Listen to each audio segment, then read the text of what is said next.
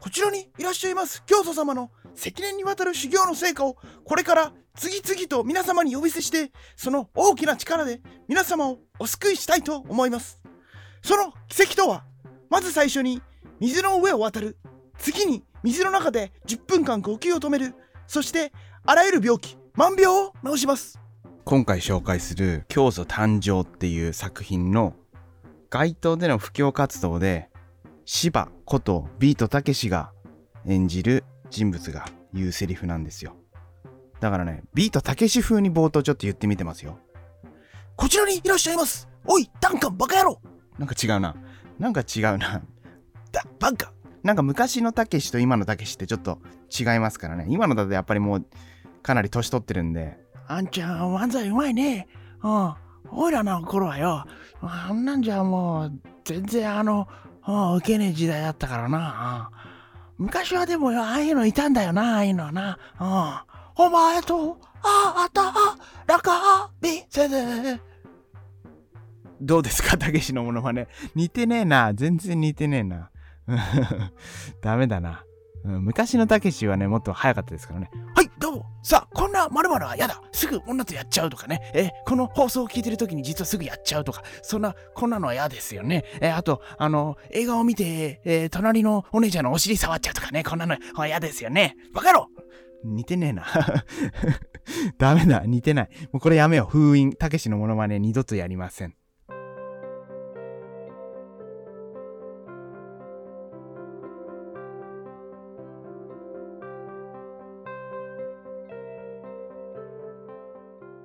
でこの作品は93年かな？93年に作られた作品で、まあビデオかな？ビデオコンテンツとして販売された映画で、まあ、隠れた北の映画なんて言われてますよね。監督自体はビートたけしじゃないんですけども、原作はビートたけしの小説を元にしてますし、あとスタッフが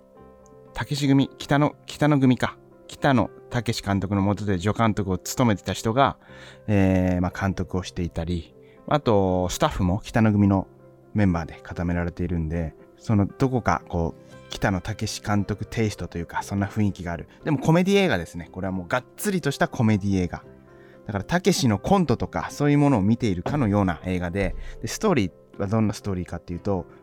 これね、俺、VHS を持ってるんですよ。VHS を持っていて、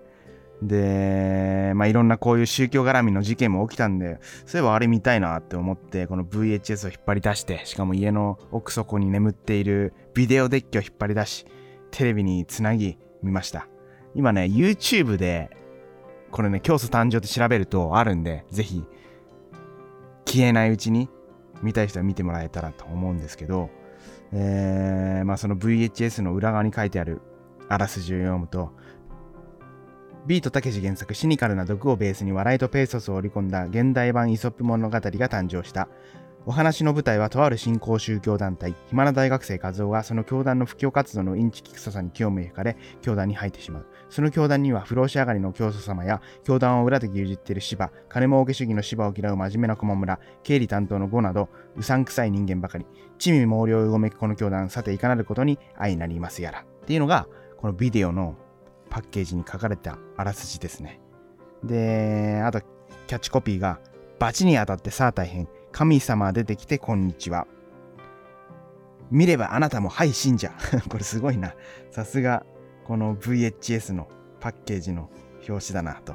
で、たけしはどんな人物かっていうと、さっきのあらすじの中の芝っていう教団を裏で牛耳って、金儲けのためにこう、暗躍してるというか、そういう人物がたけしが演じる人物で、えーで、主役は萩原正人。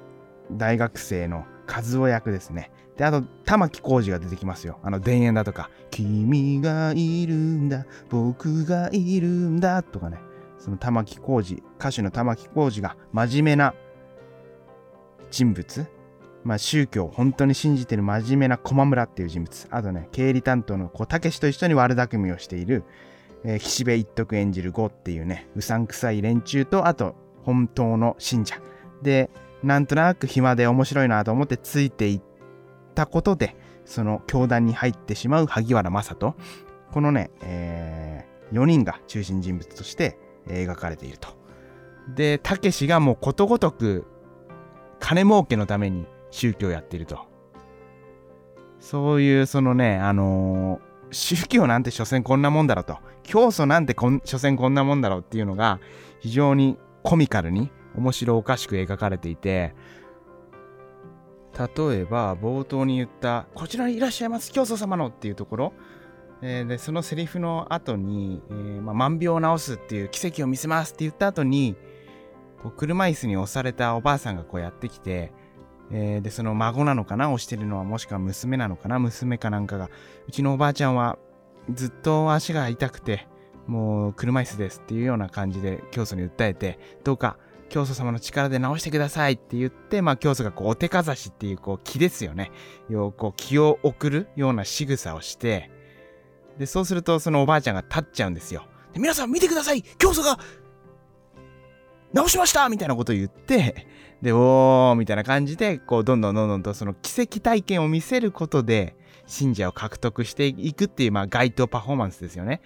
で、実際はその人物は、おばあちゃんはその桜で、まあ、本当は歩けるんですよ。で、まあそういう描写であったりとか、でね、そのことに対して、まあ大学生の主人公の萩原正人は、いいんですか？こんなことやってって言うと、たけしがね、こう言うんですよ。いや、あのね、おばあちゃんはね、実際に前に直したことがあるんですよ、うちの教祖が。でもね、毎回こう集会やっても、ああいう人はいないから、手伝ってもらってるんですよ。だからね、君ね、あまり詮索しないでもらっていいかな。って言ったり、あとは、ああいうことで神様の偉大さっていうのをみんなに知ってもらうっていうことは悪いことじゃないと思うんだよ。っていうようなことでね、うまいんですよね。この、名参謀というか、悪巧みを考える、さすがこう頭がいいなと。でね、実際ね、いろいろとこう、宗教とか調べると、まあ、某、なんちゃら教会とかね、調べると、頭がいいやつがやっぱこういるんですよね。東大を出ていたりとか。そういう人たちがトップにいるんで、こう戦略がうまいというかね、いかにこう入信させるかっていうのが、まあ、手が込んでるっていうのがね、このたけしはね、ちょっとこ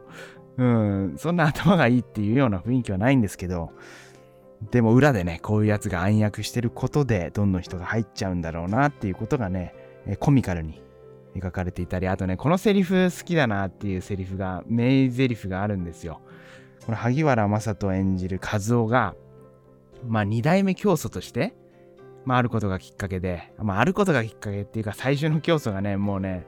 どうして教祖になるとみんなその気になっちゃうのかなってことでね、どんどんどんどん教祖って崇められることで、他の人からは。たけしからするともう、おいお前しっかりやれよ、ちゃんと俺らの言われた通りにやりゃいいんだよって言ってね、ぶん殴ったりとかして、もう足蹴っ飛ばしたりとかしてね、もうひどい扱いしてるんですけど、他の人はね、もう教祖教祖って崇めてるんで、どんどん調子に乗っていっちゃうんですよ、最初の教祖が。でね、その教祖をまあクビにしようともう調子に乗りすぎてるからってことでね、クビにして、2代目の教祖がまあ萩原正人が教祖となって、で、その駒村っていう真面目な人物が、もう修行ちゃんとしなきゃダメですよってことでね、和夫も、まあ、真面目に修行しようってことで断食をするって言って、2週間の断食をするってことになるんですよ。でね、その2週間の断食っていうことに対して、たけしが言うセリフ。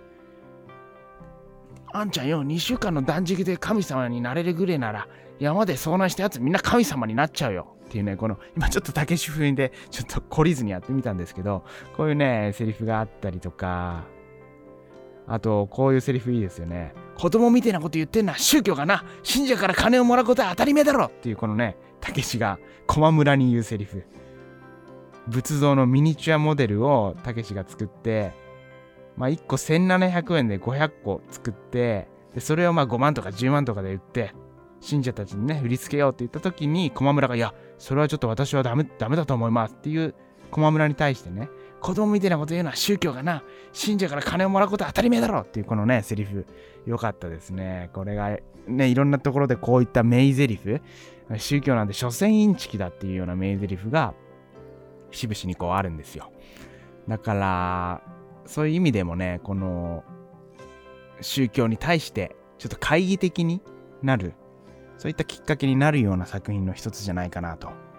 思います。かつて自分がこう読書会っていうのをやっていて、その時にね、まあ、怪しい宗教に誘われたっていうことがあったんですよ。でその読書会っていうのは、ま、ネット上でこう告知をかけて、本好きの人でみんなでこう本について語りませんかみたいなイベントですよ。で、まあ、その自分の好きな本をプレゼンして、えー、面白いですねとか、そういう本あるんですか？とかいう、そういうオフ会みたいな集まりっていうのを定期的にやっていて、で、その時に参加してくれた人で、まあ、男の人なんですけど、まあ、紹介した本はね、うん、別に宗教じみた本じゃなくて普通の小説かなんかだったと思うんですよ。で、読書会をした後にいつもこうみんなでじゃあこの後はご飯でも食べに行きましょうっていうような流れになってご飯食べに行って、まあ、そこに集まった何人かとまあ楽しくおしゃべりをした時にその人がまあ、帰り際なのかな？帰り際とかに、いやー、さすが読書会とかする人ってすごいな僕、そういう人はね、やっぱ尊敬してるんですよ。ぜひね、今度一緒に行きたいイベントがあるんで、ちょっと連絡先、じゃ LINE とか交換しませんか？って言われて、で、まあちょっとなんか怪しい匂いはしたんですけど、まあまあまあ、そんな褒めてくれる人だしと。いうことで、まあ LINE を交換して、で、そこからこうやりとりが始まって、で、今度こういうイベントがあるんで来ませんかって言われて、まあボードゲームをやる会なんでって言われて行ったんですよね。で、まあボードゲームの会かって言って行ったら、なんかちょっと怪しげなビルで、で、来てる人も、なんかおじいちゃんみたいな人もいたり、まあ若い人もいたりで、で、こういうゲームをやります。褒めゲーですって言って、なんか人生ゲームみたいなテイストで、まあサイコロ振って、で、止まったマス目に対してなんかポジティブな言葉で褒めましょうみたいなゲームなんですよ。で、まあ、とにかくなんかその場を盛り上げようと思って結構嘘言ったりとかしてなんか結構盛り上がったんですよそのゲームがね自分がこう発言したものがいや、面白いな。このゲームをこういう風にやってくれる人初めて会いましたとかね、そこの一緒のボードゲームやったメンバー4、5人ぐらいにね、なんか褒められてちょっと気持ちも良くなって、みんな笑ってくれるし、いや、いいな、楽しかったなってことで、まあそれは終わったんですよ。で、その後に今度、僕料理教室やってるんで、ぜひ料理教室に来ませんかって言われて、で、その参加したボードゲームも、まあまあまあ、ちょっと怪しい雰囲気はしたけど、別に宗教に誘われるとかなかったし、まあ料理教室だし、可愛い子もいるかななんて思いつつも行って、で、その人がね、元シェフみたいなことで、まあ、料理がうまいんですよ。で、まあ行って、まあ、料理作って、楽しく終わって、で、その日も終わったと。で、またしばらくしたら今度連絡があって、今度ね、2人でね、ぜひ今度食事でも行きませんかって言われて、いや、男とあんまりこう、仲良くないよ、仲良くないというかね、知り合って数回しか会ってない人と食事か絶対なんか誘われるな、怪しいなと思いつつ、まあいいですよってことで行って、でそしたらね、えー、まあ最初のうちはね、楽しくこうご飯食べてて、で、実はってことでね、その人が語り始めたんですよ。僕、こういう素晴らしい人を知っているんですよ。って言われて、おお、素晴らしい人ですかってことで、まあ、ある教祖みたいな人の名前をこう出して、とあるこういう団体の人で、こういう素晴らしい人なんですよ。ってことで、ぜひね、あなたと一緒に活動したら、こういう読書会とかやってるし、みんなを盛り上げる力もあるし、絶対これ楽しいと思うんですよ。一緒にこうやりたいと思うんです。ぜひね、今度合宿があるんで、3日間の合宿なんですよ、と。3日間の合宿に来てくれませんか？って誘われたんですよね。で、まあ、その競争、そして3日間の合宿、そしてこっちは競争誕生っていうこの映画を見てるっていうこともあり、いや、これ絶対行ったらアウトだなと。でね、絶対その新興宗教系の合宿って興味本位でも行ったらもうアウトと。いろんなね、雑誌とかでこう読んだりはしているんで、これは絶対行ったらまずいなと。でもね、しつこくこう誘ってくるんですよ。いやあなたと行けたらいいなと。こっちはね、こう気持ちよくさせつつ誘ってくるんで、ちょっと行こうかななんてね、思っちゃったり、あとね、こういう殺し文句があるんですよ。実はこの合宿、30万円普通の人はかかるんですよ。でも、私の力で30万円は払わなくていいです。無料でいいんで、ぜひ行きませんか？ってこうね、力強く誘ってくるわけですよ。でね、もうでも断ってるんですけどしつこい。で、こういう殺し文句もありましたね。こう今私が信じてるこの宗教、今は誰も見向きしないかもしれません。信者も少ないかもしれません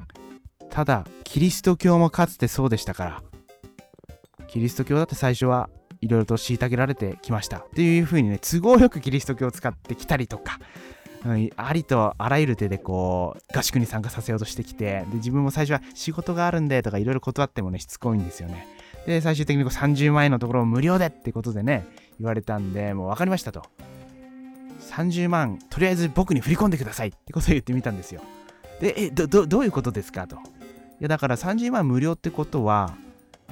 要はその30万円を自分に1回振り込んでもらえばその合宿の費用として自分は30万確実に払うんでそうすれば言ってることと同じじゃないですかと。30万無料でいけるっていうのはね全然意味違わないんでなんだったらねやっぱりしっかりお金を払いたいんでだから一回30万円振り込んでもらっていやいや、そういうことじゃなくてってね、なんかちょっと相手もちょっと慌て出して、ちょっと面白くなっちゃったんで、もっといろいろ言ってやろうと思って、いや、だからその30万をその払わず無料でやるってどういうことですか？それこそ神の冒涜ですとか言ったりして ちょっと変なね、感じになっちゃって、最終的にはまあ、わかりました。って感じでね、えー、まあ、連絡はもう来ない感じで、こっちもね、LINE をブロックして、でもね、Facebook かなんか繋がっているんで、日々動向をね、こっちはチェックして、怪しい行動をこいつしないかということでね、チェックして、もうしばらくもうチェックとかも Facebook 自体もやってないんで、えー、もう追っかけたりはしてないんですけど、そんなことがあったなってことをね、思い出しました。今からもう5、6年、もっと前かな、7、8年ぐらい前になるかもしんないんですけど、この教祖誕生っていうのはね、ぜひ新興宗教の教祖なんてそんなもんだということを知るのにはね、えー、面白い作品なんで、YouTube でね、消されない限り今なら見れるんで、これね、配信とかされてないんですよね。ネット配信とかされていないんで、でも DVD は売ってるみたいですよ。でも YouTube にあるみたいなんで、うん。まあ、消えないうちにぜひ見てください。